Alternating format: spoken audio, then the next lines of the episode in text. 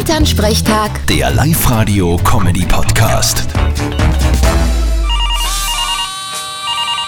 Hallo Mama. Grüß dich, Martin. Na, wie feierst du heute Silvester? Gute Frage.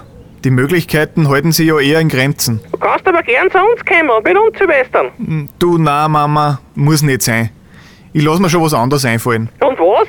Nicht, dass du auf eine illegale Party gehst. Wenn sie da erwischen, dann wird's teuer. Na, sowas darf ich doch nie.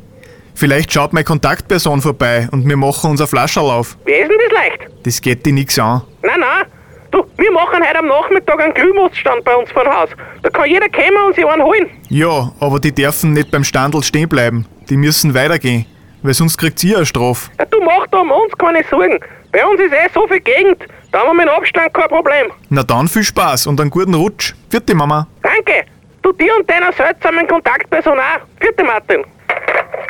Elternsprechtag. Der Live-Radio-Comedy-Podcast.